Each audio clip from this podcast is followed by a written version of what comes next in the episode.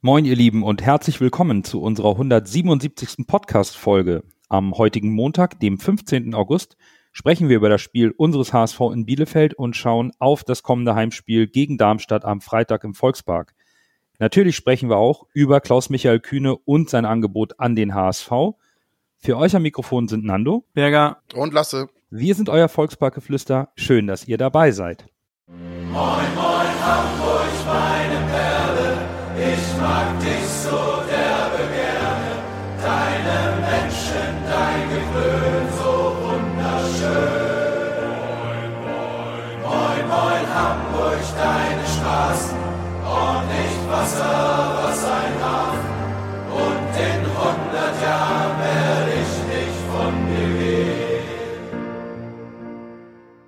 Bevor wir also mit den sportlichen Themen beginnen oder rüberwechseln, wollen wir erst einmal die Nachricht besprechen, die am vergangenen Donnerstag für große Aufregung und Diskussion sorgte. Klaus-Michael Kühne, der zweitgrößte Anteilseigner an der HSV Fußball AG, hat verkündet, dass er bereit wäre, bis zu 120 Millionen in den HSV zu investieren. Jetzt überholt uns natürlich das Ganze am Montag. Zum einen hat Dr. Thomas äh, Wüstefeld die Stadionsanierungsfinanzierung auf die Beine gestellt bekommen und Marcel Janssen hat sich zum Angebot von Klaus-Michael Kühne auch heute auf hsv.de geäußert. Dennoch wollen wir das nochmal besprechen, wie und in welcher Form hier Klaus-Michael Kühne an den HSV herangetreten ist. Er hat ein Papier veröffentlichen lassen mit Forderungen und Ideen, die er hat. Sie liest sich wie ein Sanierungsplan mit mehreren aufeinanderfolgenden Bedingungen und Leistungen. Wir haben die Punkte so verstanden, dass diese nur im Ganzen funktionieren. Dennoch wollen wir mal einmal versuchen, die Punkte etwas aufzudröseln und so in richtigen Zusammenhang zu bringen, wo man am besten drüber sprechen kann und beginnen mit dem Thema Stadionnamen. Das veröffentlichte Papier besagte, dass die Kühne Holding AG kauft für zehn Jahre Namensrechte am Stadion, nennt es Uwe Seeler Stadion und zahlt pro Saison drei bis vier Millionen an den HSV, macht also über diese Laufzeit bis zu 40 Millionen Euro. Aus meiner Sicht ist das das Geschenk, welches Kühne dem HSV schon mehrere Jahre gemacht hat und weiterhin machen möchte. Zumindest würde ich das als Geschenk bezeichnen. Wie, wie seht ihr diese einzelne Betrachtung des Stadionnamens? Ah, Geschenk, bei Geschenk gehe ich nicht ganz mit, weil ich finde, wenn man das jetzt im Gesamten betrachtet, ist es natürlich, wenn du das ganze Geld in einem Batzen kriegst, ist 40 Millionen viel Geld, da braucht man nicht drüber diskutieren. Aber wenn du jetzt davon ausgehst, was ja das Ziel dieses Ganzen, des Ganzen wäre, dass der HSV aufsteigt, finde ich für die erste Liga sind drei bis vier Millionen wieder schwierig, weil da kannst du, wenn du einen guten, äh, guten Deal machst, durchaus mehr rausschlagen bei anderen Investoren und man weiß, wie der Fußball sich in, in der Zukunft entwickeln wird. Es wird immer teurer alles werden und die Gelder werden steigen, auch für erfolgreiche Vereine. Und wenn der HSV jemals wieder erfolgreich sein sollte, dann auch für den HSV. Und außerdem finde ich es kritisch, weil du dir damit äh, einfach alles, du verbaust dir die Möglichkeit, das Stadion je wieder umzubenennen.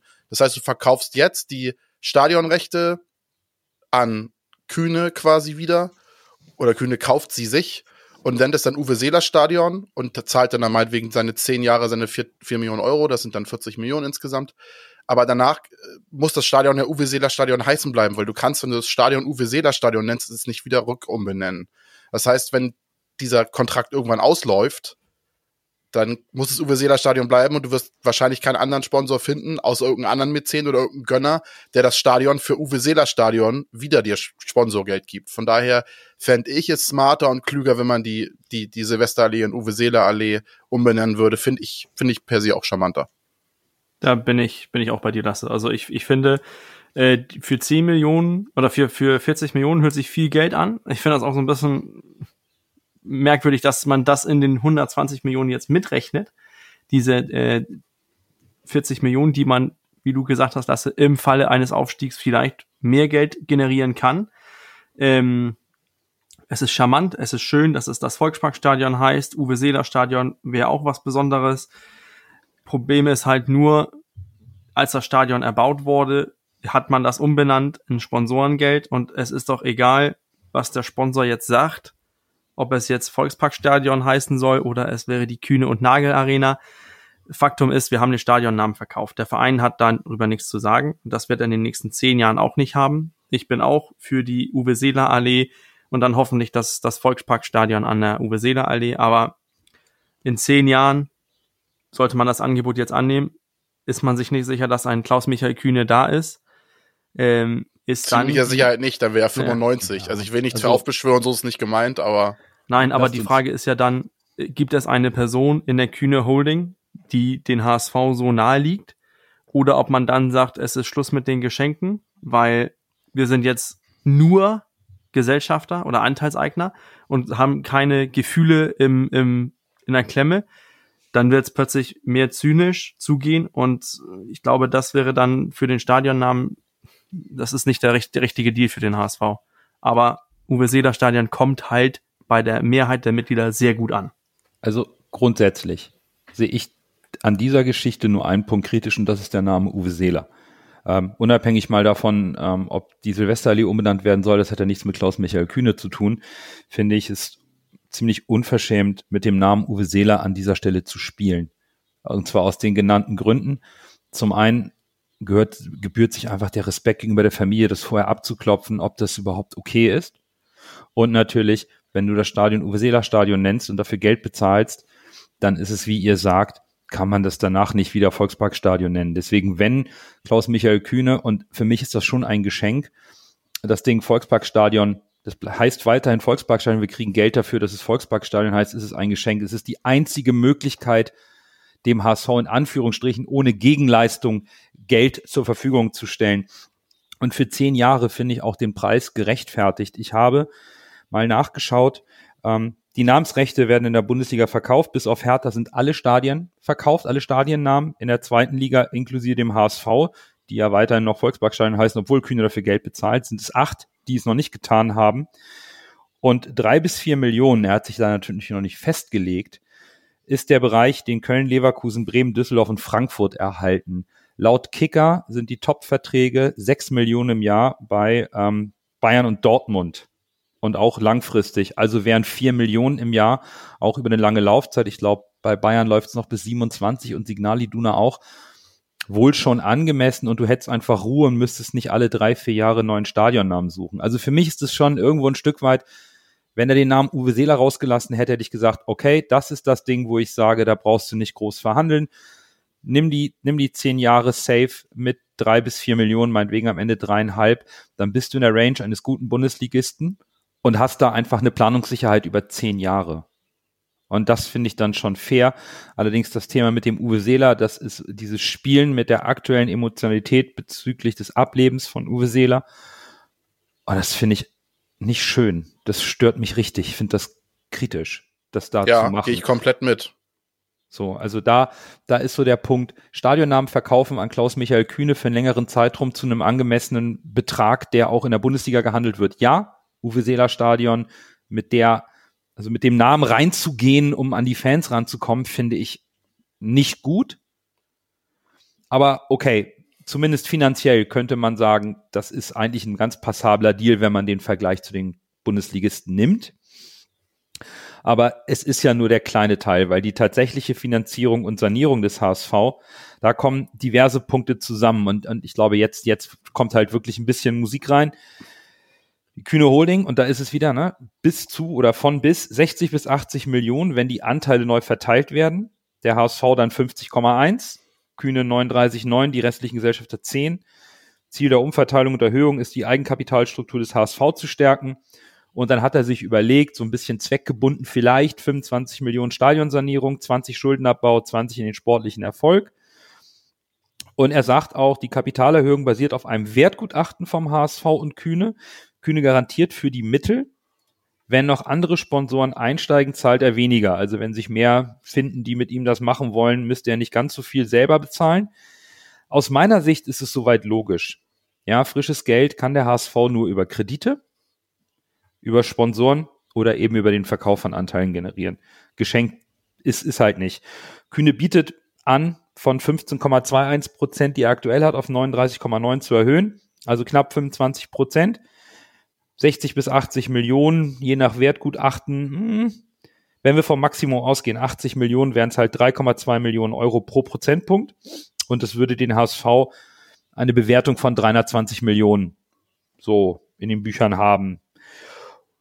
Bei 60 Millionen für knapp 25 Prozent wären es dann Wert vom HSV von 240 gerechnet. Aus meiner Sicht ist, sind diese Zahlen, die er erstmal so in den Raum stellt, schon marktgerecht. Ja, das ist auch, auch meine Einschätzung, dass das, das Angebot an sich so finanziell und so weiter scheint für mich eigentlich auch in Ordnung zu gehen.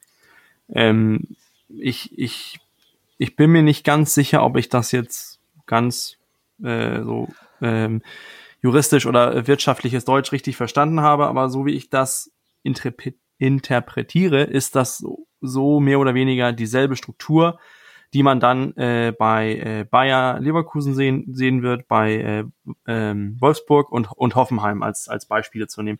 Und ich glaube, es wären mehr Fans positiv dafür gestimmt, so eine Möglichkeit sich bieten zu lassen, wäre das eine andere Firma, eine andere Person als Klaus Michael Kühne.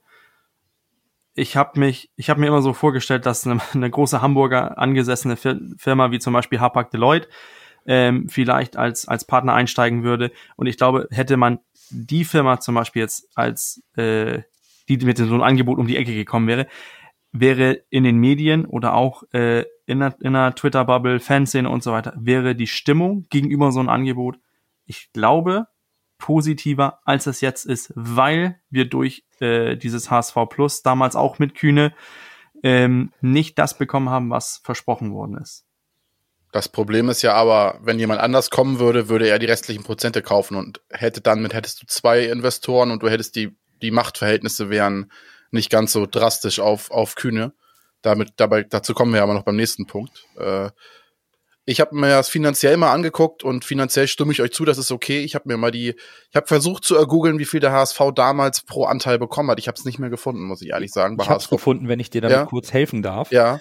Mhm, laut den Medien, ich habe eben noch den ja. äh, allerletzte Bericht, hat Kühne damals bei HSV Plus für 7,5 Prozent 18,75 Millionen, also 2,7 pro Prozentpunkt bezahlt, äh, mhm. äh, 2,5 Millionen pro Prozentpunkt bezahlt.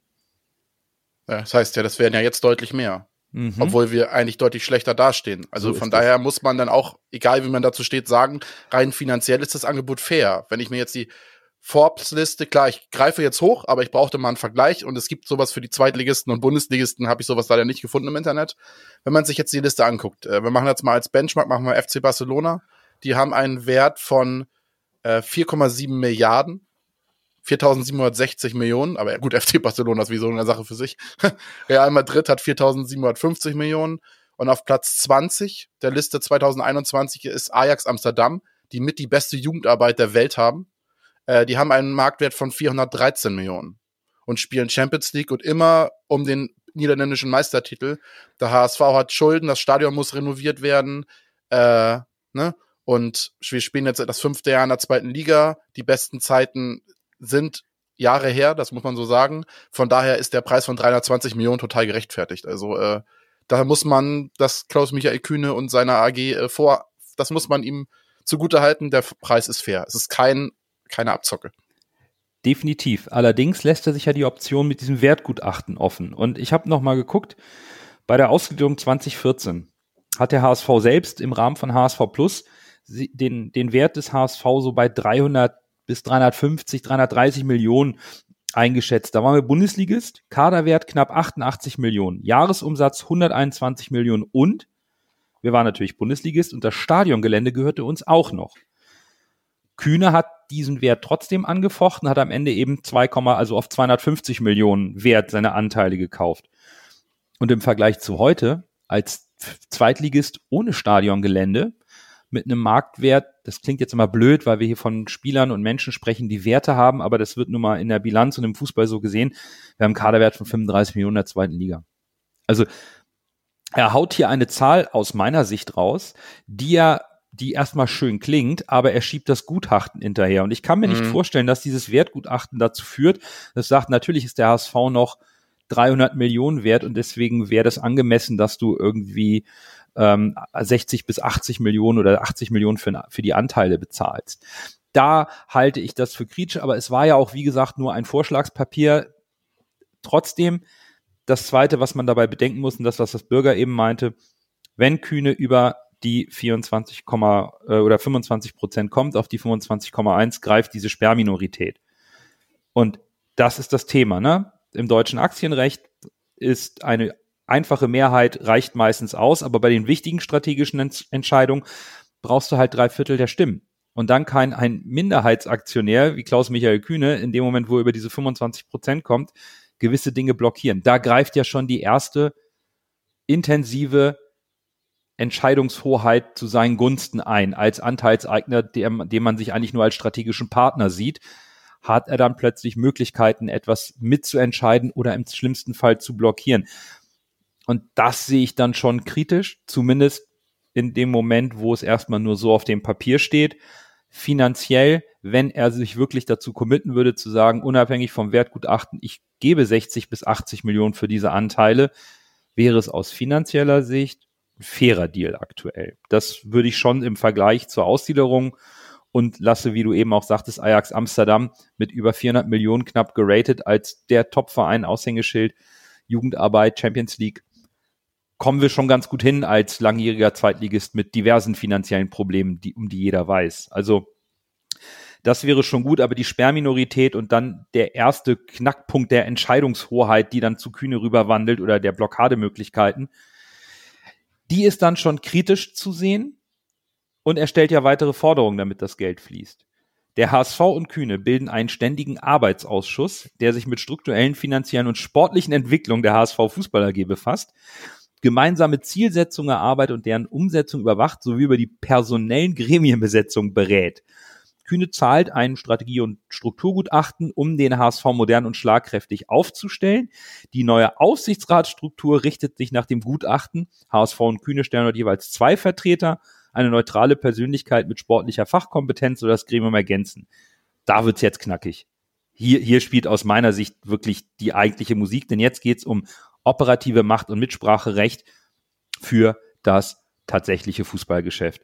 Die zwei Positionen im Aufsichtsrat kann ich noch verstehen. Da ist man ähm, als, als großer Aktionär bemüht, natürlich seine Interessen seines Invests irgendwo zu vertreten. Aber der ständige Arbeitsausschuss, da, da, da bekomme ich Fracksausen. Wenn man überlegt, dass Kühn im Laufe seines Engagements beim HSV gezeigt hat, dass es ihm an allem fehlt. Teamplayer ist er nicht. Sportliche Kompetenz hat er auch nicht, auch nicht über die bisherigen Vertreter und Vertrauten, die er da reingeworfen hat. Das ist für mich so der Knackpunkt, wo ich sagen würde, puh, also das so auf keinen Fall. Ja, absolutes No-Go. Also das ist für mich der Punkt, der eigentlich alle anderen Punkte so torpediert, dass du da einfach nicht Nein sagen, äh, nicht Nein sagen kannst, nicht Ja sagen kannst. Also in Kombi mit dem, mit dem prozentualen Vorteil, mit dem, mit dem, äh, dass er so und so viele Prozent hat und dadurch auch besondere Rechte hat, plus diese Aufsichtsratgeschichte und dann diesem, diesem Spezialrat, den er da, den er da stellen möchte. Du hättest dann ja quasi zwei Aufsichtsräte. Genau. So klingt das für ja, mich. Ja, genau, ja. Guter Ein Schattenaufsichtsrat, also der offizielle Aufsichtsrat wäre dann quasi so ein Schattenaufsichtsrat und der andere Aufsichtsrat wäre eigentlich der echte Aufsichtsrat, der aber nur aus kühne Menschen besteht. Also, pff, äh, das ist dann das muss man dann leider so sagen, ohne das irgendwie werten zu meinen, das ist dann halt auch nicht mehr weit von Leverkusen und Wolfsburg und, und Leipzig und so weg. Das äh, muss man leider so sagen. Und von daher ist das für mich ein, das ist ein absolutes No-Go. Also ich, ich äh, finde das auch, das, was, ähm, das, was da jetzt plötzlich an, an Einfluss in das operative Geschäft kommt, ist das dann mir auch nicht mehr als, als strategischer Partner reinzukommen, Richtig. sondern das ist dann äh, als Person, die, äh, die sich bei Fußballmanager einen Fußballclub kauft und dann dadurch äh, versuchen möchte, äh, diesen Club nach vorne zu bringen. Und ähm, ich, ich glaube, ich glaube immer noch, man hätte als HSV-Fan anders reagiert, wäre das eine andere Person, die mit ja. so einem Angebot gekommen wäre als Klaus-Michael Kühne. Aber wir haben gesehen, wie er sich äh, offiziell oder nicht offiziell, sondern doch offiziell geäußert hat mit äh, La Soga größter Fehleinkauf, dann äh, mhm. Oliver Kreuzer Drittligamanager, ich mag den Trainer nicht gegen Mirko Slomka. Und alles war alle waren irgendwie lame ducks. Und äh, es hat es hat ganz einfach hat ganz einfach gezeigt, dass er nicht die Kompetenz, nicht die Geduld, nicht das Verständnis hat für wie man einen Profiverein ähm, managen soll, heißt äh, aber dass er diese Macht haben möchte, das verstehe ich auch. Wenn man die Musik wenn man, wenn man zahlt, darf man auch entscheiden, welche Musik gespielt wird, aus so Korrekt. Grund, grundsätzlicher Meinung. Aber oh, ich, ich sehe das persönlich durch Klaus-Michael Kühne sowas von schwer. Ähm, aber Da, da sind Ja. wir uns, glaube ich, einig, alle. Also Klaus-Michael Kühne hat gezeigt durch seine unbedachten Aussagen und dem Ausspielen seiner finanziellen Machtposition, dass es einfach keine gute Idee ist, dass er ein solches Mitspracherecht bekommt. Das ist einfach zu gefährlich. Ich, wir haben das Vertrauen einfach nicht in Klaus-Michael Kühne. Äh, an, an dieser Stelle müsste der HSV natürlich eine knallharte Linie fahren, um, um einen Rahmen zu fixieren, dass das so in der Form, wie es sich liest, nicht zustande kommen kann weil es ja auch die Gefahr bringt, dass er, also das, das geht nicht. Was Kühne natürlich erreichen will oder was er glaubt, damit erreichen zu können und wenn er das begründet, das ist eigentlich klar. Er will ein erfolgreiches Abschneiden des HSV in der zweiten Liga. Dafür ist hohe Kompetenz in Vorstand und Aufsichtsrat nötig. Damit torpediert er ja schon die jetzigen handelnden Personen. Also da geht schon los. Und ja, die Hürde, die es gibt, ist da der letzte Punkt. Den musste er wahrscheinlich auch öffentlich sagen, denn die Mitgliederversammlung muss neuen Beteiligungsverhältnissen zustimmen. Ja, denn das ist so verankert. Für den Verkauf von Anteilen über diese 24,9 Prozent hinaus bedarf es der Dreiviertelmehrheit auf der Mitgliederversammlung. Und das ist der Punkt, der natürlich sofort überall äh, groß diskutiert wurde, sehr hitzig auch. Und ähm, denn die, die von Kühne aufgestellten Beteiligungsformen bedeutet, dass der HSV eben eben zu dieser 50 plus 1 Regelung runterrutscht. Aktuell sind es ja 75 plus 1. Und wir wollen jetzt noch gar nicht über die Chancen einer Zustimmung auf der Mitgliederversammlung sprechen, weil ähm, das ist ja aktuell nicht der finale Beschluss, sondern es ist erstmal ein Vorpreschen von Klaus-Michael Kühne und das hat er nicht an den HSV getan. Wüstefeld sagte, glaube ich, vorgestern, äh, als er darauf gefragt wurde, dass noch nichts Offizielles beim HSV eingereicht wurde, sondern ähm, er hat es einfach mal rausgehauen, um so ein bisschen Druck aufzubauen und er weiß um die finanzielle Situation. Er weiß, das ist clever aus seiner Position. Aber was passiert jetzt? Marcel Janssen, die Aussage können wir gleich mit aufnehmen, hat sich dazu geäußert. Aber die erste Frage, die man sich stellen muss, glaube ich, auch ohne die Aussage von Marcel Janssen, soll und muss der HSV mit Kühne an den Verhandlungstisch und über dieses Angebot sprechen, denn mehr ist es nicht. Es hat noch keinerlei vertragliche Inhalte. Es ist noch nicht mal im Ansatzweise abstimmungsbedürftig, aber es ist ein Signal von Klaus-Michael Kühne, so hat es auch Marcel Janssen gesagt, dass er Interesse hat, dem HSV zu helfen. Also unabhängig, also jetzt tatsächlich, wir sprechen über Klaus-Michael Kühne und seinem Signal. Wie seht ihr das? Muss der HSV mit Michael Kühne an den Verhandlungstisch? ich glaube, in der Situation, wo der HSV momentan ist, ähm, muss der HSV sich zum Tisch setzen, hören, was, was Kühne sagt. Ähm, aber der HSV hat aus meiner Sicht auch eine andere Situation, ähm, als man vor, als man in 2014 war es mit der Ausgliederung, hat, weil man momentan einen, einen positiven Trend sieht, äh, von der Mannschaft her, vom Trainer her. Man hat irgendwie ein bisschen mehr Kontinuität im Verein drinne und hat ein, ein Konzept mit, mit Rubesch, Bold ähm, und Walter, wo man drauf bauen kann. Und ich glaube, das ist äh, etwas, was Kühne, er rechnet das für nichts, weil er nicht versteht, was das mit sportlichen Erfolg zu tun hat. Aber ich glaube, der HSV muss sich das Angebot anhören in der finanziellen Lage, wo wir sind. Und ähm, ja, Kühne hat, äh, hat die erste Hand präsentiert, hat seinen Zehn-Punkte-Plan gemacht. Jetzt kann der HSV ja natürlich mit, mit seinen Anpassungen an diese zehn Punkte kommen und vielleicht wird man sich einig.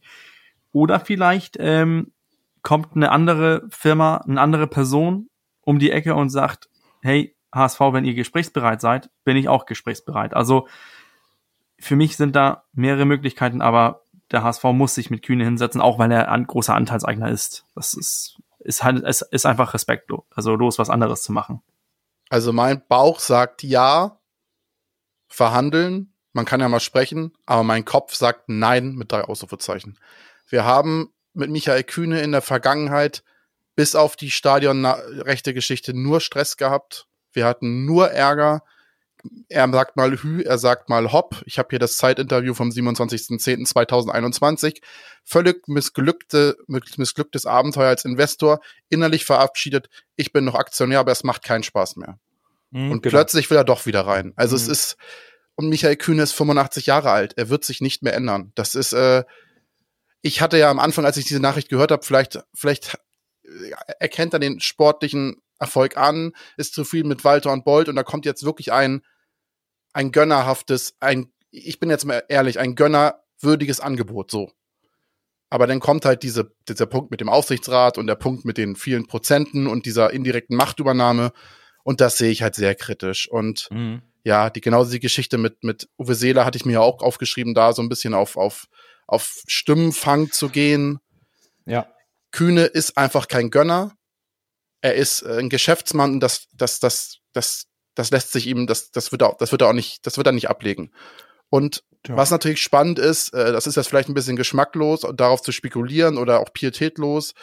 Äh, man weiß natürlich nicht, wie es passiert. Michael, wie gesagt, er ist 85 Jahre alt, er wird auch nicht ewig leben.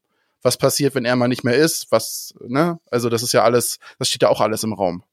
Ja, das muss natürlich dann vertraglich abgesichert werden. Ja, ja, klar, das meine ich damit. Ne, aber grundsätzlich ist es so, aus meiner Sicht, Kühne bietet viel. Er weiß ganz genau, mit welchen Zahlen er spielen muss, weil das, was er bietet, könnte, würde den HSV entschulden. Ja, klar. Zu, zu, zu größten Teilen. Das darf man nicht vergessen.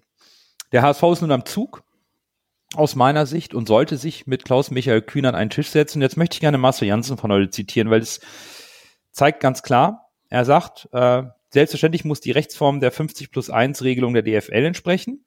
Und ähm, vor diesem Hintergrund möchten wir natürlich mit Herrn Kühne im engen Dialog sein und nach vorne blicken.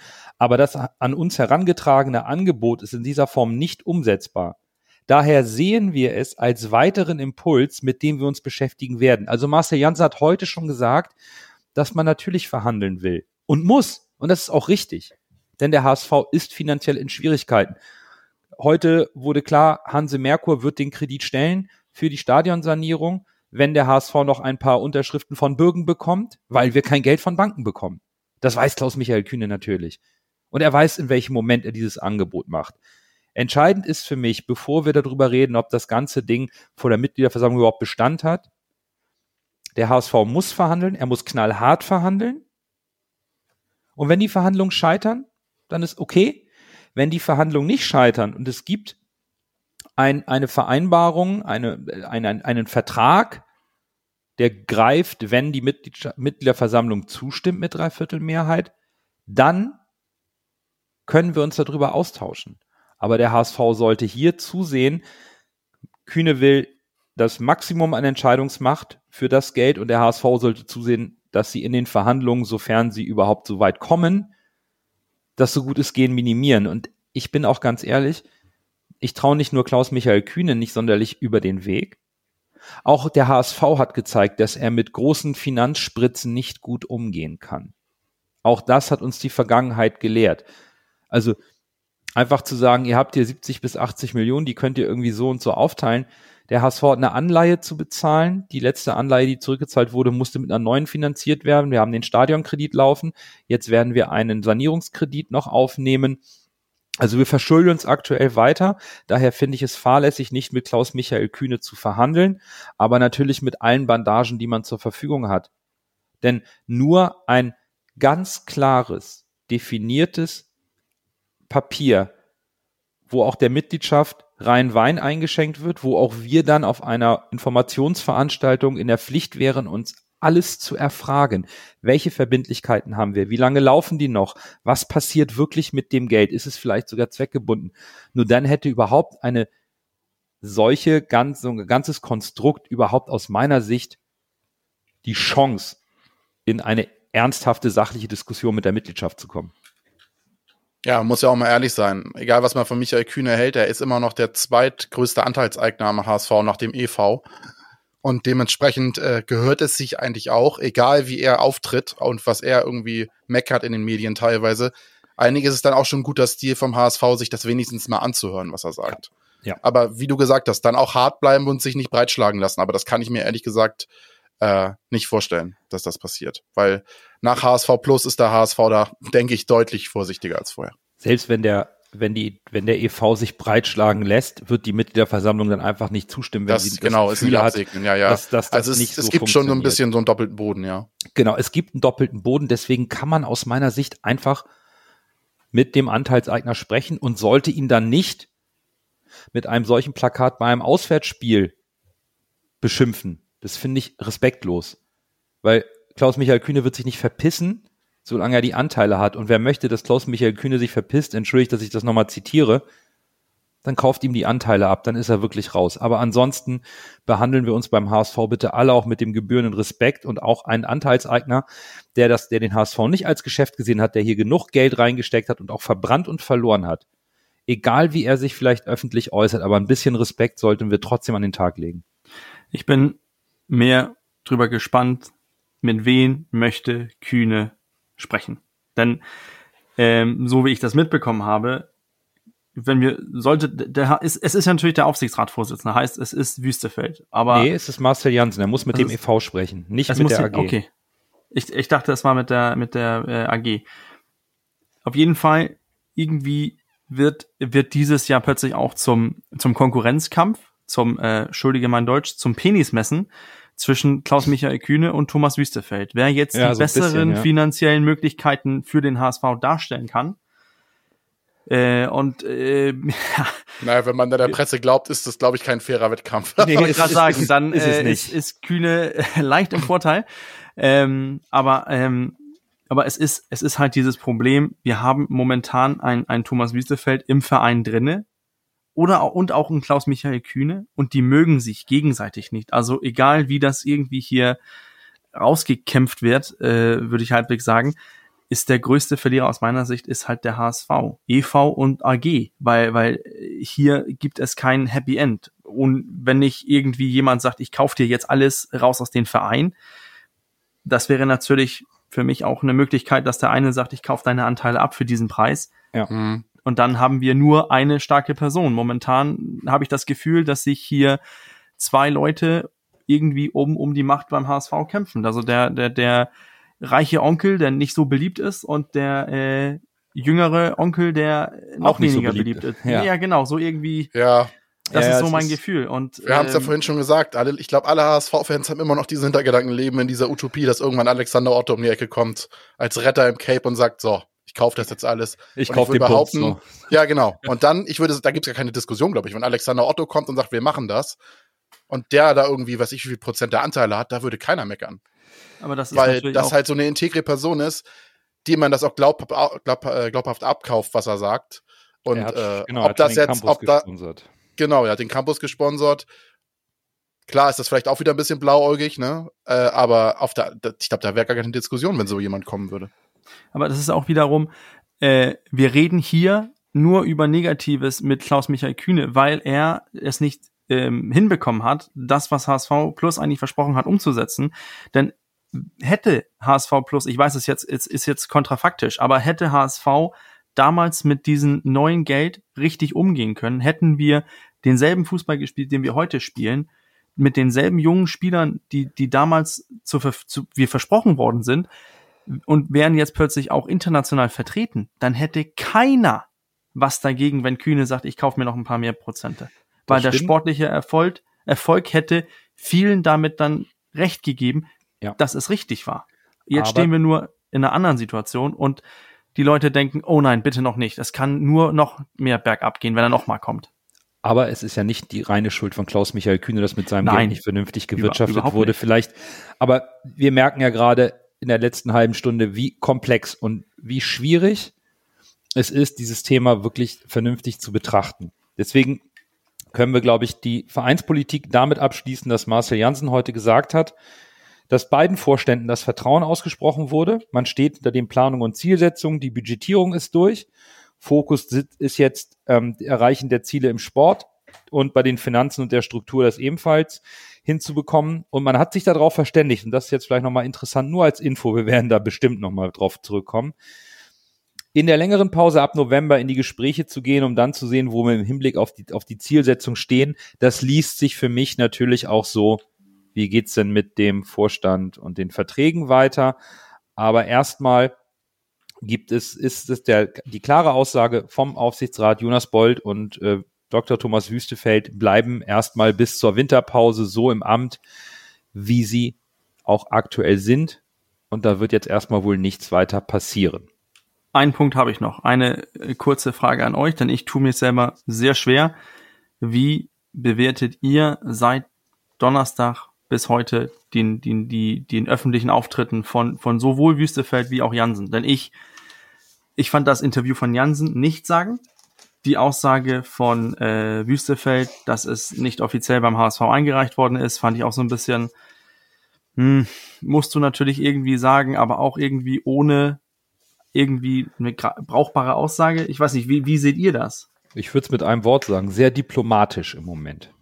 Also man will nicht noch mehr Öl ins Feuer gießen. Da ist zu viel Feuer und zu viel Öl schon. Und das war jetzt sehr diplomatisch von beiden Parteien. Und damit kann man es, glaube ich, aus meiner Sicht erstmal drauf beruhen lassen, solange es eben gut geht. Aber man muss Würde ich schauen. Auch so sagen.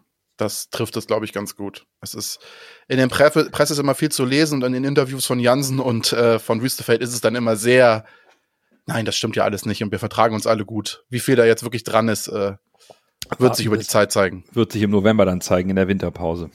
Dann lass uns mal über den Sport sprechen, weil noch ist die Winterpause ein bisschen hin.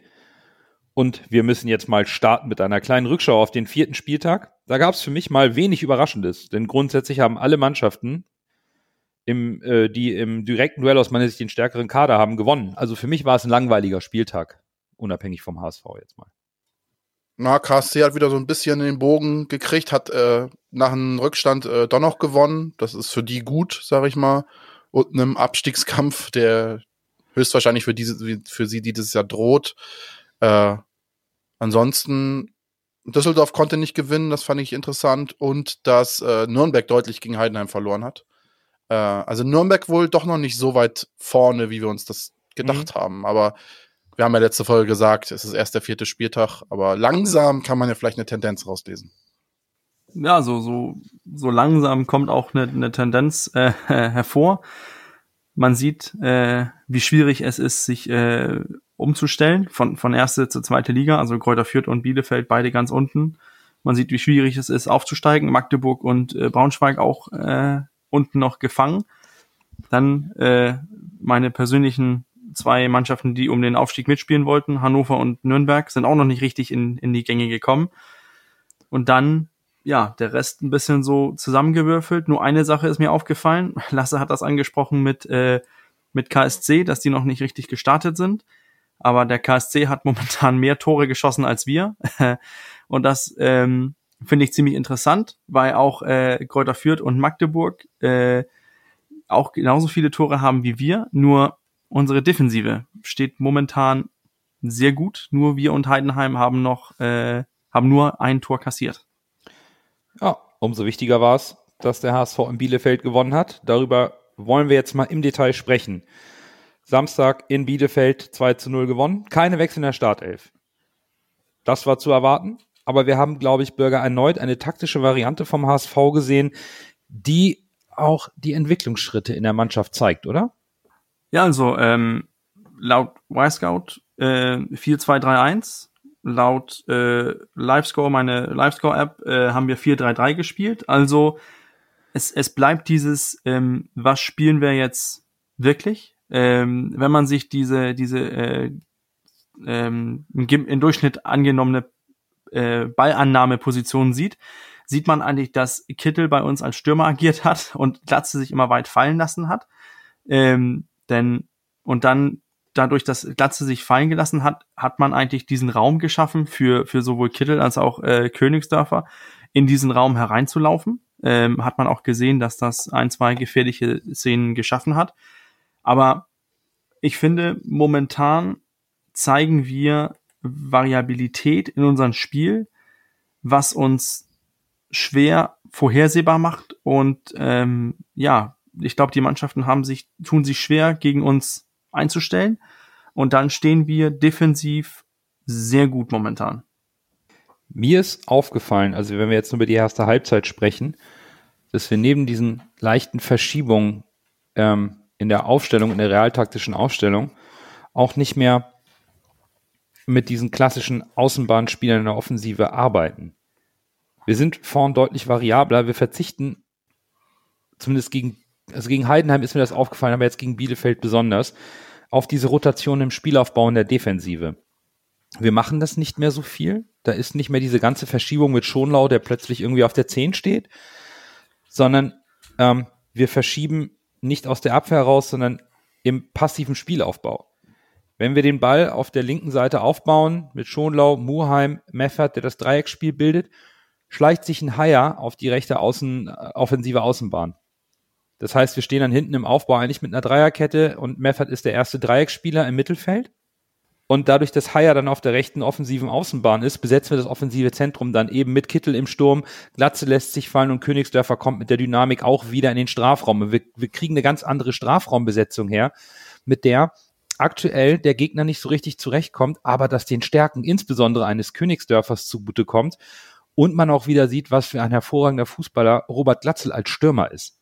Ja, der diese Pässe auch in die Spitze spielen kann und nicht ein reiner Strafraumstürmer ist. Und das fand ich unglaublich interessant zu sehen, wie wir diesen Spielaufbau auf der anderen Seite, so hat ja auch Murheim seine Flanke geschlagen gegen Heidenheim, der stand da Mutterseelen alleine auf der offensiven Außenbahn, dass wir es mit einer anderen Varianz machen und nicht mehr dieses chaotische Aufbauspiel, sondern wir achten darauf, dass wir hinten die Kette bilden, die für die Konter sicher steht. Das finde ich momentan beeindruckend. Also was, was mir auffällt, ist auch, dass wir das Pressing des Gegners ganz schnell aushebeln. Ja. Man hat, man hat gesehen, Bielefeld hat es versucht und entweder hat man den Ball zurück nach zu Heuer Fernandes gespielt und der hat ist dann einfach auf den Ball getreten und dann okay, woher kommt das Pressing jetzt? Oder man hat versucht den den Weg zu Heuer Fernandes zuzustellen und da hat man entweder einen hervorragenden Schonlau, Vuskovic oder einen abfallenden Meffert gespielt, im, also hinter dem gegnerischen Stürmer oder Stürmerin. Und äh, dann war das Pressing ausgehebelt und wir konnten davon weit an, einfach an Fußball spielen und sobald irgendwie ein bisschen in Bedrängnis kam, zurück und dann wieder von vorne. Du hast es eben angesprochen, nur mit, mit wer die Position äh, ganz weit außen offensiv besetzt. Was mir auch aufgefallen ist, ist, dass wir massiv, massiv verlagert haben, dass man mhm. plötzlich gesehen hat, dass ein Muheim mit äh, vorne war in unserer rechten Seite und hat in, ins, ins Pressing gegangen ist. Oder auch, dass ein Haier plötzlich auf der linken Seite war. Wir haben sehr variabel agiert und das hat uns, ich glaube, es hat Bielefeld so überrascht, dass die aus diesem diese, diese Überzahl, die wir geschaffen haben, überhaupt nicht rausgekommen sind, besonders in der ersten Hälfte der HSV hat, finde ich, korrigiert mich, wenn ich das falsch gesehen habe, auch ein bisschen, bisschen mehr übers Zentrum gespielt. Also mhm. es war mhm. nicht mehr ganz so sehr in die mhm. Breite gezogen. Und es war ja das, was wir in den letzten Folgen oft kritisiert haben, dass wir keine Spieler hatten, die irgendwie im Strafraum sind. Ja. Das war gegen Bielefeld ganz anders. Da war oft richtiges Gewusel im Strafraum. Äh, und da, das war deutlich besser, muss man ehrlich sagen. Das hat der HSV gut gelöst. Und so fällt dann ja auch am Ende das 1 zu 0. Wir gehen vorne, mit richtig drauf und zwar nicht nur einer, der anläuft, sondern alle. Dieser Abstimmungsfehler von Bielefeld führt zu dem äh, Querpass, den Sonny dankend annimmt. Und, und für mich ist es dann, was Kittel in der Situation am Strafraum macht, wirklich überragend. Er hat, er hat drei Optionen. Er kann nach innen ziehen und abschließen. Das wäre der egoistische Kittel. Er kann den Sicherheitspass auf Glatzel neben ihm spielen. Oder er nimmt den Kopf hoch und spielt den Querpass auf den einlaufenden Königsdörfer, der völlig blank ist.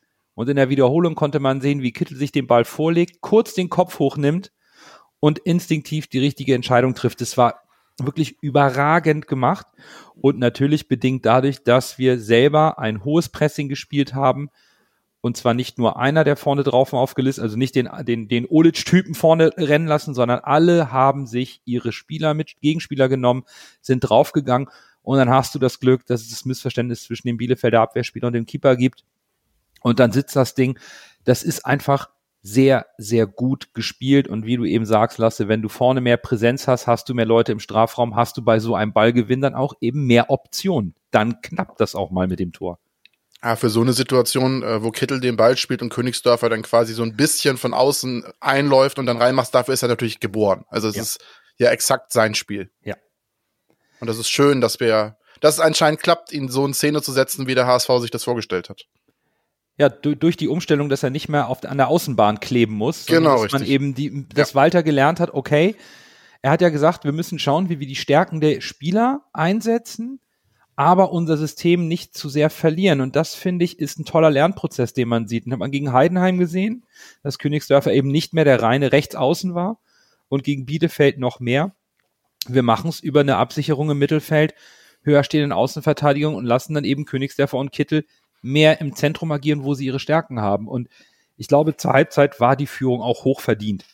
Äh, eigentlich, eigentlich sogar vielleicht sogar ein Tor zu niedrig. Ja. Wir hatten Königsdörfer, Vuskovic und Glatzel mit sehr guten Chancen. Und, und von Bielefeld kam in der ersten Halbzeit zu wenig. Zwei Torschüsse, 28 Prozent Ballbesitz, 58 Prozent Passquote, nur 46 gewonnene Zweikämpfe, Expected Goals 0,1. Das kannst du zu Hause gegen den HSV nicht anbieten. Das, das reicht nicht. Das hat man ja auch in, an der Reaktion der Zuschauer gemerkt. Ne? Es war, wurde ordentlich gepfiffen in der Halbzeit. Du merkst halt, dass die Mannschaft von der Rolle ist. Der Trainer kriegt die Spieler nicht eingefangen, ist da, hat da seine Tobsuchtanfälle an der Seitenlinie wieder gehabt. Ja, das insgesamt, das passt nicht bei Arminia Bielefeld. Und dann kommt halt so ein, so ein Team vom HSV, was im Aufwind ist. Ja, das ein Glück war es nicht das typische Wachküssen des, des Gegners, der nicht in Form ist, sondern der HSV hat es endlich mal tatsächlich mal genutzt, ein, ein, Team, was in Schräglage ist, äh, auch zu schlagen. Bürger, was hat, was hat Bielefeld in der, äh, in der ersten Halbzeit denn versucht? Also ich, ich konnte halt wenig sehen. Zwei, dreimal Pressing hat nicht funktioniert, dann haben sie sich zurückgezogen, aber so ein richtiges Konzept konnte man nicht erkennen, wie sie den HSV bespielen wollen, oder? Ja, ich, ich fand das so interessant, dass ich, ich lag ja richtig, als ich gesagt habe, die, wir, wir werden gegen eine 4-4-2-Mannschaft spielen, weil ich gedacht habe, Bielefeld will jetzt einfach mal einen Punkt sicher gehen, kein Tor kassieren. Die spielen erstmal, dass, dass es zu Null geht aber äh, es, man hat ja auch gesehen, äh, ich habe heute bei Twitter ein Video gesehen, wie viel Zwischenraum der HSV geboten bekommen hat und auch ausgenutzt hat. Man hat mehrmals gesehen, wie sich Glatzel fallen ließ, einfach den Ball laufen ließ oder abgelegt hat und dann in die Tiefe gespielt. Es war, es war nicht zusammenhängend bei, bei Bielefeld und ich finde, man hat das auch ziemlich deutlich gesehen, dass die, dass die nach einer Stunde, wo wir gespielt haben, man irgendwie musste der, der Trainer irgendwas versuchen und ist dann zurückgegangen auf sein äh, 3-5-2-System. Aber hat das dann auch wieder nach zehn Minuten über Bord geworfen. Also das, das zeigt für mich ein Trainer und auch eine Mannschaft, die überhaupt nicht weiß, wie sie auf dem Spielfeld agieren sollen. Und das, das erinnert mich ähm, an frühere Zeiten unter den HSV, wo man irgendwie äh, auf individuelle Qualität gespielt hat, langer Ball auf äh, Gregoritsch und dann sehen wir mal, wie es weitergeht. Also mhm oh, tut mir leid. Also Bielefeld muss sich fangen. Sonst sieht schwarz aus. Wobei, ich finde, in der zweiten Halbzeit haben sie sich ein bisschen gefangen. Also sie taten sich zwar immer noch schwer, hatten dann aber ihre, ihre beste Phase so zwischen der 60. und 72. Minute. Da hatten sie auch diesen, diesen einen Schuss von Jäkel, der aus einem Meter Heuer Fernandes auf die Brust schießt. Da hatten sie ihre ersten beiden Ecken, da wollten sie ihre Kopfballstärke ausspielen. Und dann, mitten in dieser kleinen Bielefelder Druckphase, Lasse, da zündet Benes dann mal die Fackel an. Ne?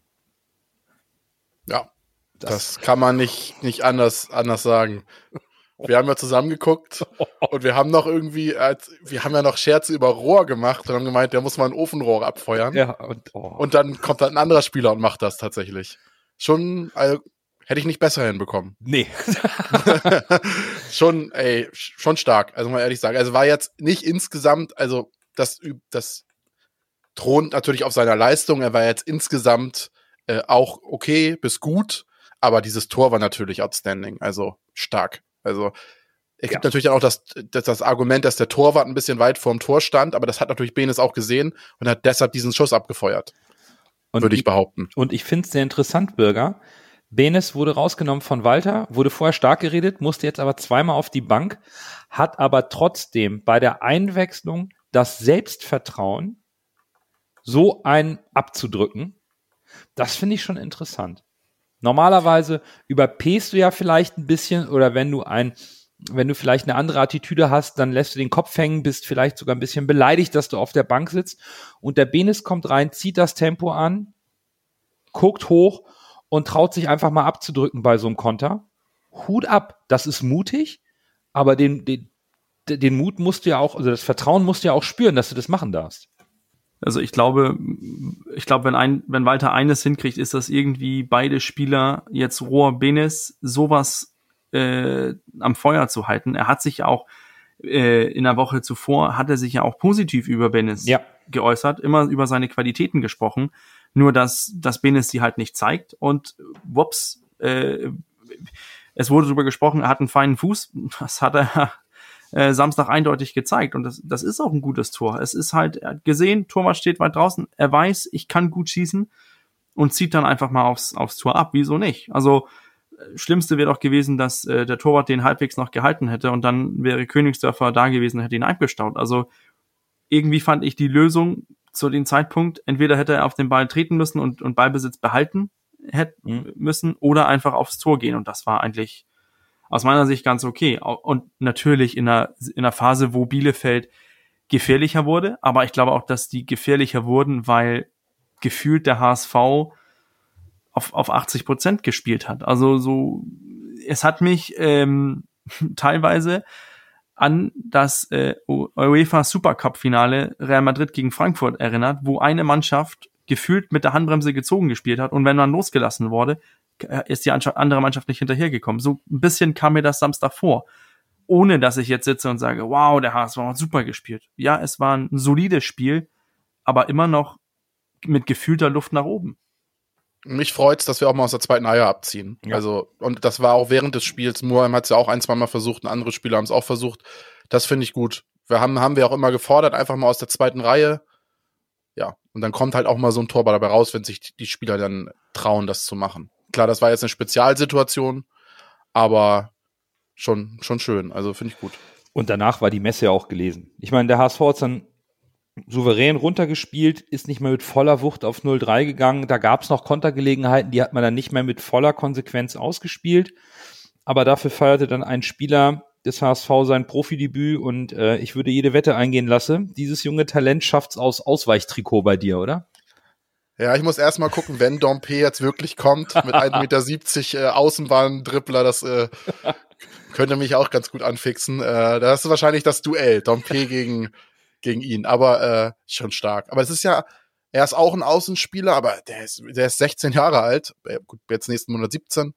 Äh, aber was der für ein Kreuz hat, 1,88 groß, also pff, schon, schon eine Erscheinung für das Alter, ne? Ja, mit nicht ganz also, 17 Jahren. Sein der, der jüngste HSV-Spieler, der im Profifußball debütiert.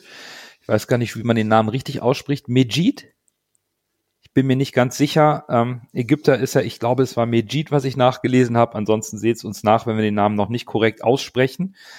Aber ist natürlich ein tolles Signal, was Tim Walter auch mit solchen Einwechslungen an die Mannschaft, an den Nachwuchs und an den HSV sendet, dass man eben zu seinen Werten und zu dem Weg steht, den man gehen möchte. Und wenn der Trainer hat den Mut, junge Spieler einzusetzen und belohnt Talente mit Einsatzzeit oder mit besonderen Momenten, das ist natürlich auch eine Motivation Klar. für alle in, in, im Kader, dass sie einfach wissen, der Trainer hat keine Angst und scheut sich nicht, junge Spieler einzusetzen, wenn die einfach im Training überzeugen und jetzt dran sind. Da kann man auch Opoku nennen. Der war am Anfang der Saison, haben wir gedacht, oh, der soll, wird verkauft oder wird verliehen, das wird nichts. Hat eine gute Leistung im Pokal gebracht, dann wird er belohnt mit, mit einer weiteren Spielzeit gegen Heidenheim und jetzt wird er gegen Bielefeld erneut mit einer Einwechslung belohnt, dafür kann Heil nicht spielen oder ein Leibold nicht. Gegen Bielefeld war Opoko etwas unglücklich, weil er auch übermotiviert war. Das gehört zum Lernprozess auch wie bei Königsdörfer dazu, die natürlich über motiviert sind, vielleicht ein bisschen zu viel wollen in dem Moment. Aber sie bekommen das Vertrauen des Trainers, weil sie auch merken, dass sich Trainingsfleiß und Trainingsleistung auszahlt. Und das finde ich wichtig in der Situation. War natürlich auch irgendwie, wenn man das Spiel so gesehen hat, war natürlich auch ein Freilos für Walter, ich, ich nenne ihn Megid, äh, reinzuschmeißen. Aber es, es ist auch ein Zeichen an, an alle anderen Spieler, die jetzt beim HSV sind oder die vielleicht im Gespräch sind, zur U17, U19 vom HSV zu kommen, die sehen, okay, ist die Mannschaft mal 2-0 vorne, boah, vielleicht komme ich als 16-Jähriger, 17-Jähriger vielleicht rein. Das ist natürlich dieses, es macht natürlich die Überzeugungsarbeit ähm, vom, von Rubesch, Walter, äh, Bold und so weiter. Es macht deren Arbeit einfacher zu zeigen, wir haben Megid reingeworfen, Heil spielt ein bisschen, Opoku spielt ein bisschen, Suhunen hat letzte Saison gespielt.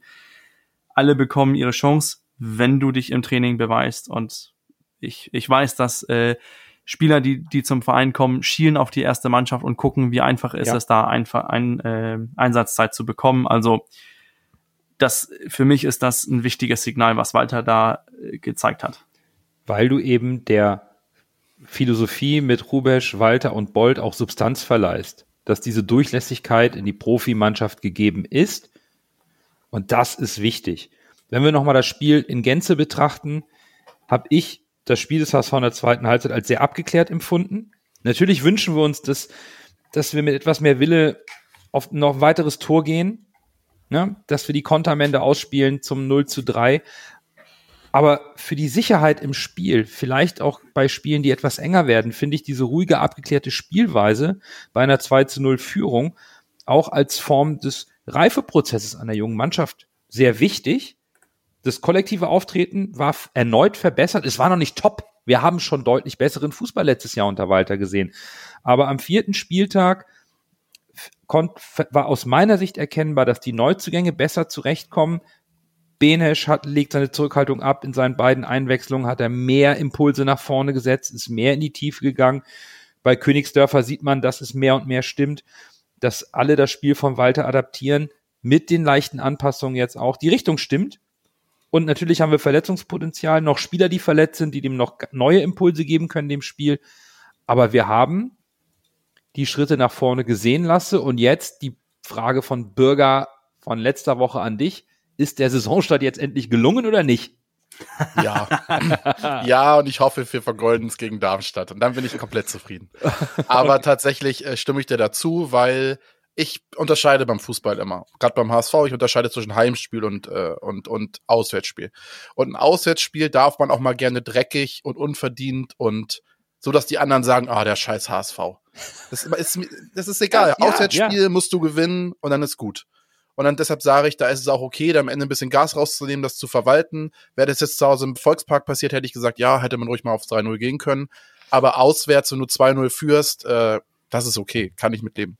Was, was mich wundert, ist, dass ähm, ich nach dem Spiel, wo ich ehrlich war, ich habe gedacht, Bielefeld kommt knapp und knapp auf, äh, auf ein XG und gucke, die sind dann plötzlich auf, äh, auf 1,7, glaube ich, äh, 1,71. Ja. Ähm, okay, wir hätten vielleicht ein Tor kassieren können, aber so richtig gefährdet habe ich den Sieg nicht gefunden. Ich auch nicht. Und äh, nicht mit dem Heuer Fernandes hinten drin, der dann halt auch in den, das muss man ja auch nochmal erwähnen, oder hat Nando auch schon gemacht, der dann halt auch in den entscheidenden Situationen, wenn es dann als brenzlig werden könnte, ist er immer da. Das ist ja Wahnsinn. Das ist, der, der ist einfach konstant gut und wenn es dann darauf ankommt, in den Situationen, wo es gefährlich werden könnte, ist er, hält er dann auch mal so ein, wo man sagt, der ist normalerweise drin. Das ist schon eine wahnsinnige Qualität. Aber was, was ich dann immer noch, ich finde, so punktuell, also tabellentechnisch mit, mit vier Spielen, neun Punkte, ähm, ist der Saisonstart gelungen, ja. Spielerisch erwarte ich noch deutliche Schritte nach oben und ich das irgendwie, es stimmt mich auch irgendwie positiv, ähm, dass wir immer noch irgendwie vermissen wir so ein bisschen einen Jatta, wir vermissen mhm. einen Suhunen mhm. und wir wissen immer noch nicht, was mit, was mit Leibold ist. Also wir haben ja. noch drei, drei Spieler, die wir eigentlich zur, zur Startelf irgendwie denken, die mhm. noch nicht richtig im, im Kader in der Überzeugung überhaupt da sind. Und das mhm. macht mich irgendwie zuversichtlich, dass es spielerisch noch, eine, noch ein Zahn nach oben geht. Und ich glaube, dass der Konkurrenzkampf im Kader drin richtig Feuer, Feuer hat. Sobald ein Jatta, Suhunen und auch Neibold auf 100 Prozent sind, dann geht's richtig ab, weil jeder muss sich jedes Wochenende beweisen, dass er seinen Startplatz äh, rechtfertigen will und muss. Das ist lustig. Du nimmst mir das äh, aus dem Mund, was ich eigentlich vor dem Podcast auch schon überlegt habe.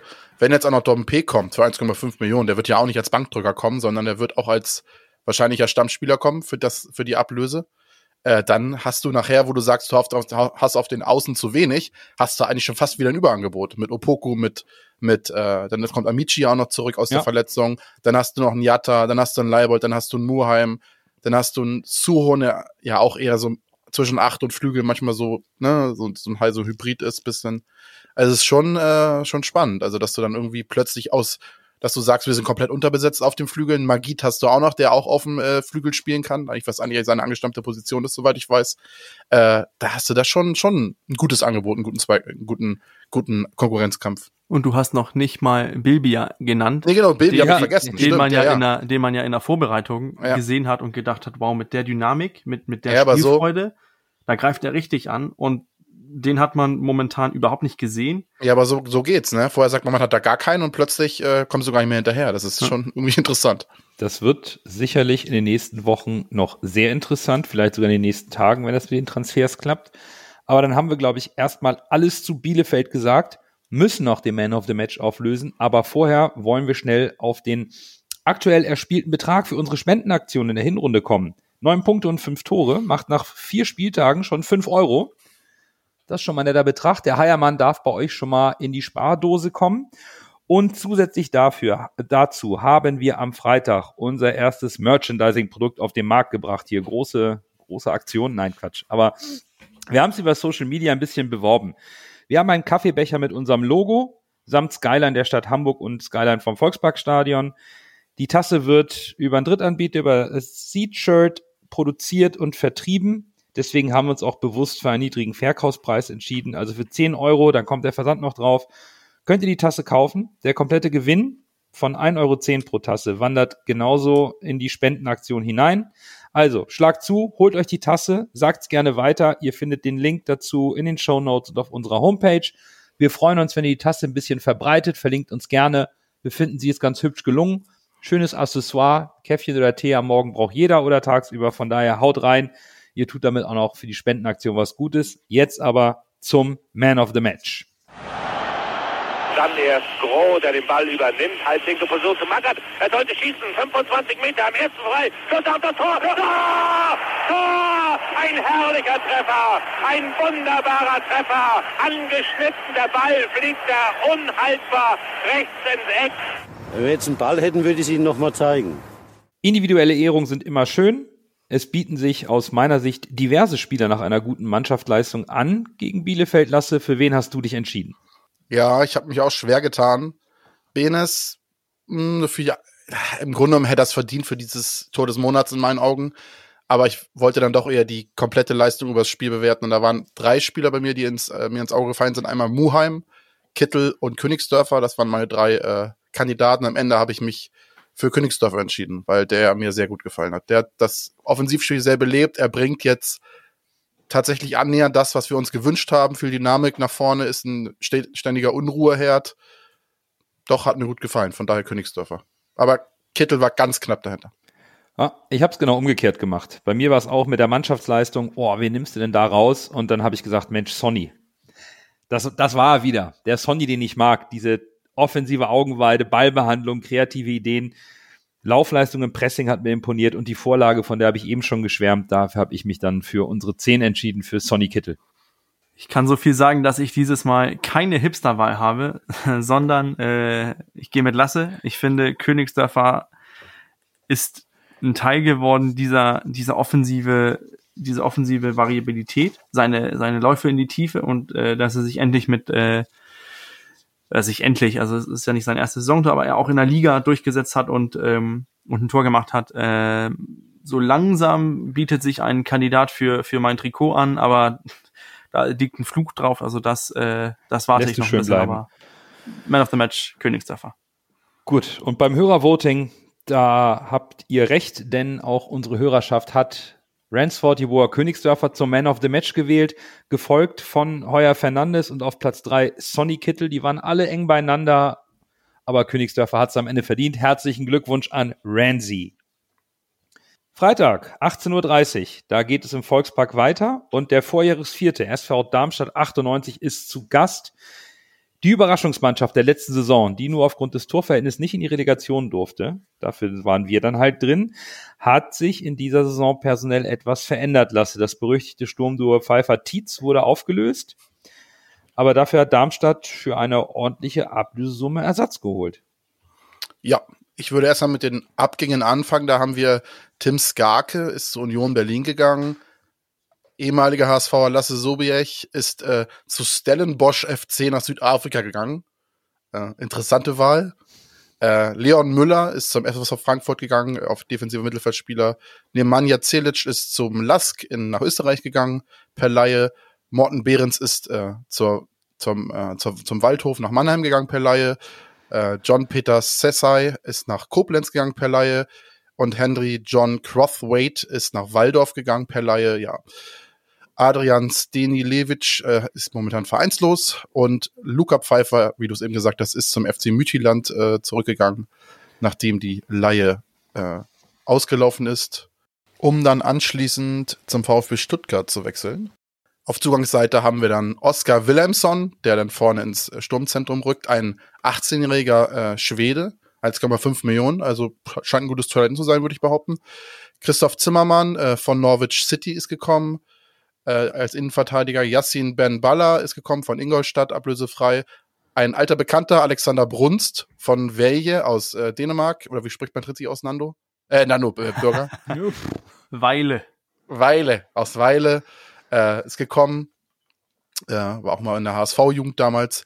Magnus äh, Warming, äh, der nächste Däne, ist vom FC Turin gekommen per Laie. Und äh, ja, Philipp Son wurde aus der U19 hochgezogen. Spielt bis jetzt aber noch keine Rolle tatsächlich, hat noch keine, glaube ich, keine Einsatzminute. Äh, auf, Verletzten, auf der Verletztenliste haben wir Matthias Honsack, äh, der ausfällt, und Thomas Ischerwood, der Innenverteidiger, ist momentan auch noch gesperrt. Ja, Players to watch. Ich habe überlegt, es, im Grunde genommen kannst du die ganze Mannschaft nennen. Es ist äh, eine sehr homogene Truppe. Da hast du einen Jasula, äh, einen Pfeiffer, zwei ehemalige HSVer. Dann hast du einen Holland und Bader auf den Außen in der Fünferkette oder 3 für 3, wie man es nennen möchte. Dann hast du einen Campen, Melem, einen, Schnell, einen, einen Schnellhart, den Tietz, der da geblieben ist, und einen Braden Manu, den ich momentan sehr gut in Form sehe, sehr schnell, agiler Spieler. Ja, insgesamt, wie, wie gesagt, eine sehr homogene Truppe und äh, ja, gut zusammengestellter Kader. Ja, und der Trainerbürger ist auch noch da, Thorsten Lieberknecht. Nach der vergangenen Saison natürlich auch vollkommen zurecht. Er hat auch langfristig Vertrag. Die erste Saison war furios. 1,77 Punkte hat er in den Pflichtspielen bisher geholt, für die er als Cheftrainer bei den Lilien verantwortlich ist. Aber er hat sein System in dieser Saison umgestellt. Das 4-4-2 mit Doppelsechs aus dem Vorjahr. Das äh, ist so nicht mehr zu sehen. Wie hat er es jetzt umgestellt, Bürger?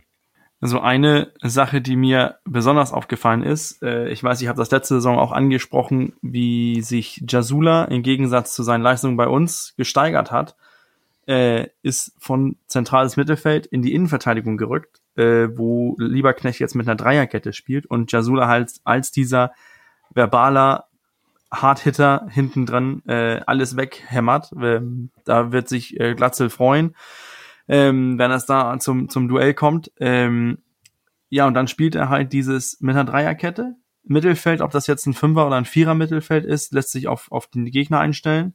Äh, entweder mit, mit äh, einem Vierer Mittelfeld, dann ein Zehner oder mit einer, mit einer ähm, mehr ausgeprägten Sechser und dann mit der Doppelspitze. Ähm, wir hatten das ja eben gesprochen, was Bielefeld gefehlt hat, hat Darmstadt. Die haben diese taktische Ausrichtung von Lieberknecht drinne. Die wissen, was er von denen erwartet, was er mit denen jetzt spielerisch vorhat. Äh, und die sind, die bauen einfach weiter. Wie Lasse es gesagt hat, es ist solide. Da sind viele gute Zweitligaspieler drin. Äh, Tietz macht seine Tore. Dann hast du hinten Jasula, der, der, der auch eine, eine Mannschaft zusammenhält und zusammenhalten kann, wenn er richtig eingesetzt wird. Und dann hast du halt diese Spieler, die du geholt hast. Du hast einen Oscar Wilhelmsson mit, mit Potenzial, du hast Magnus Warming auch mit, mit Potenzial. Ähm, und dann hast du halt eine, eine solide Zweitligamannschaft, die momentan richtig gut in die Saison gestartet ist. Natürlich großes Geschenk vom, vom Rostocker Keeper, aber wir haben uns schwer gegen Rostock getan. Darmstadt hat die 14 weggehauen. Also man muss, man muss sich vor Darmstadt in Acht nehmen, besonders jetzt, wo die so gut in Form zu uns kommen. Ja, wir haben vor der Saison nämlich auch gedacht, dass bei Darmstadt gibt es einen kleinen Leistungsabfall. Unsere Prognosen waren so Platz 5, 7 und 9. Und das liest erstmal den Schluss zu, dass wir der Meinung waren, sie hätten letzte Saison überperformt. Jetzt sind sie aber fußballerisch und auch von der Qualität eines der besseren Teams in der zweiten Liga, zeigen es auch, sind top in Form, sind direkt vorne mit dabei und es ist tabellarisch mit Platz 4 gegen Platz 3 auch ein Topspiel. Erwartet ihr denn am Freitag auch diesen offensiven Schlagabtausch beider Mannschaften? Offensiver Schlagabtausch, nein. Ähm, ich glaube, dass der HSV dominieren wird, dass äh, Darmstadt sehr gut zusammenhalten wird auf, in der Organisation in der Mannschaft.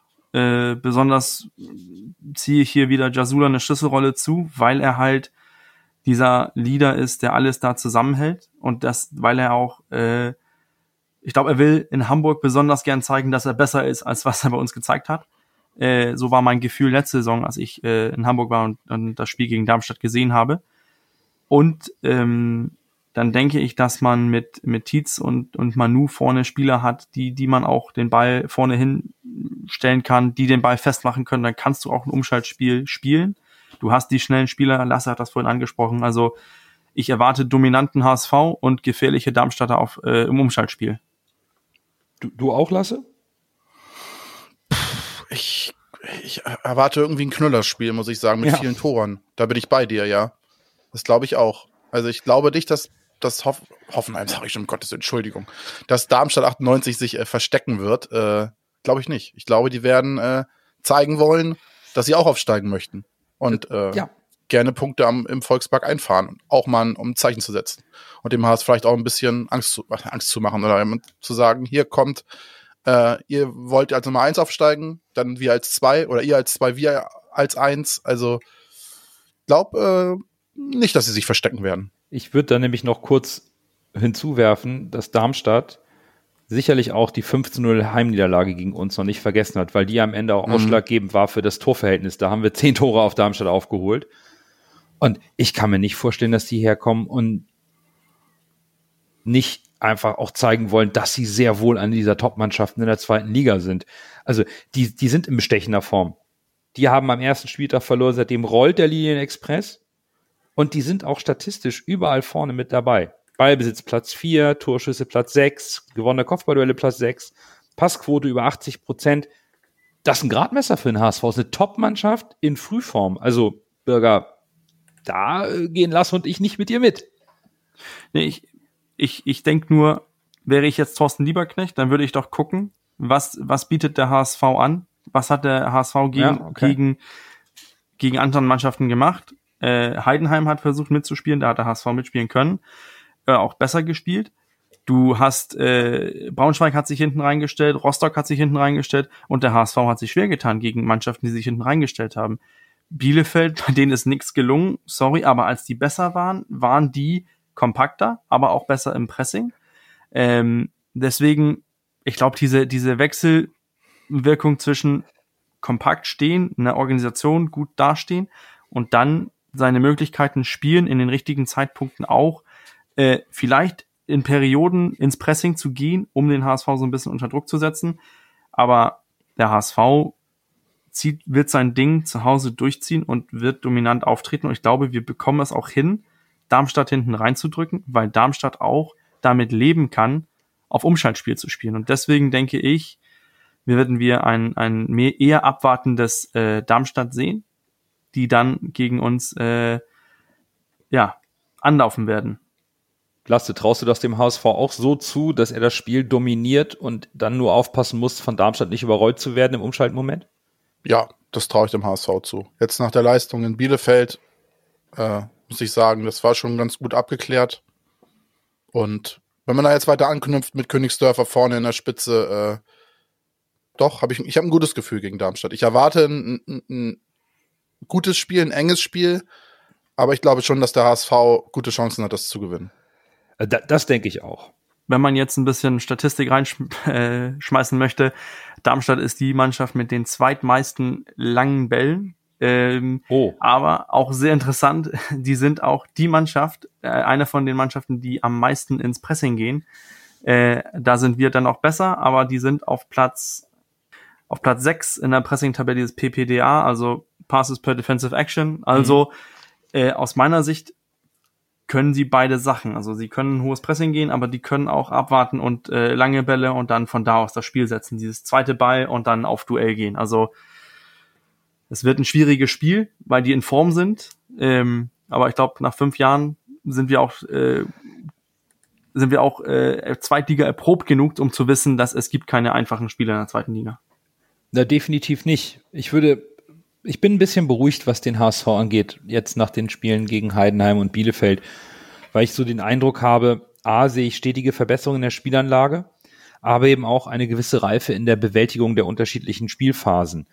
Der HSV hat es in den letzten beiden Spielen geschafft, auch Druckphasen des Gegners oder wo man vielleicht selber das Tempo nicht ganz so hoch halten konnte, sehr defensiv geordnet zu stehen. Dafür spricht eben auch, dass wir erst ein Gegentor kassiert haben aus, aus einem Konter gegen, gegen Rostock. Aber ansonsten die Qualität von Bielefeld oder die individuelle Qualität der Spieler von Bielefeld und Heidenheim sind bekannt. Die kann man denen nicht absprechen. Dem konnten wir widerstehen mit unserer Abwehr. Die steht gut. Und offensiv fangen die Rädchen an, ineinander zu greifen. Insbesondere die, die, die, diese taktische Variante, Glatzel auch mal so fallen zu lassen, dass er fast einen Spielmacher gibt. Und eben dann mit, mit einer anderen Dynamik über Königsdörfer in die, die Spitze zu besetzen. Das macht mir ein bisschen Hoffnung, aber ich sehe schon ein Duell auf Augenhöhe. Hier treffen wirklich zwei Top-Mannschaften aufeinander. Vielleicht haben wir Darmstadt in unserer Prognose etwas Unrecht getan, denn die sind sehr, sehr gut in Form. Ich bin sehr gespannt, aber ich bin eher bei Lasse. Ich glaube, da werden zwei Mannschaften schon eher das offene Visier suchen, ist so mein Bauchgefühl. Und ähm, sicherlich eher früh aufs erste Tor gehen wollen, um den Spielrhythmus und den Spielfluss des, des Gegners ähm, damit ein bisschen zu brechen. Weil ich glaube, auch beide Mannschaften, das sieht man auch an der Ballbesitzstatistik, können sehr gut auch mit dem Ball in den eigenen Reihen das Spieltempo kontrollieren, was du natürlich unterbrichst, wenn du im Rückstand gerätst. Es ist auf jeden Fall ein Spiel, was auf jeden Fall sehenswert ist. Ich glaube, auch für Nicht-HSV und Darmstadt-Fans könnte ein ganz guter Kick werden, glaube ich. Also, ich glaube, es wird definitiv kein Gebolze. Nee, Gebolze wird es definitiv nicht. Deswegen sind wir voller Vorfreude auf Freitag. Und das soll es dann auch für die heutige Folge gewesen sein. Wir sind sehr gespannt, wann und was der HSV noch auf dem Transfermarkt tun wird. Wird es wirklich Dompe oder überholt uns vielleicht gleich sogar die Nachricht, während wir noch aufnehmen? Bis jetzt noch nichts reingekommen. Wie immer. Wie immer. Was passiert vielleicht auch mit Ambrosius noch auf Abgangsseite? Der scheint ganz hinten dran zu sein. Es ist bis Freitag nur ein kurzer Wochensprint. Wir sind heiß auf das Spiel. Also, Habt eine schöne Woche, bleibt gesund, bis dahin und nur der HSV.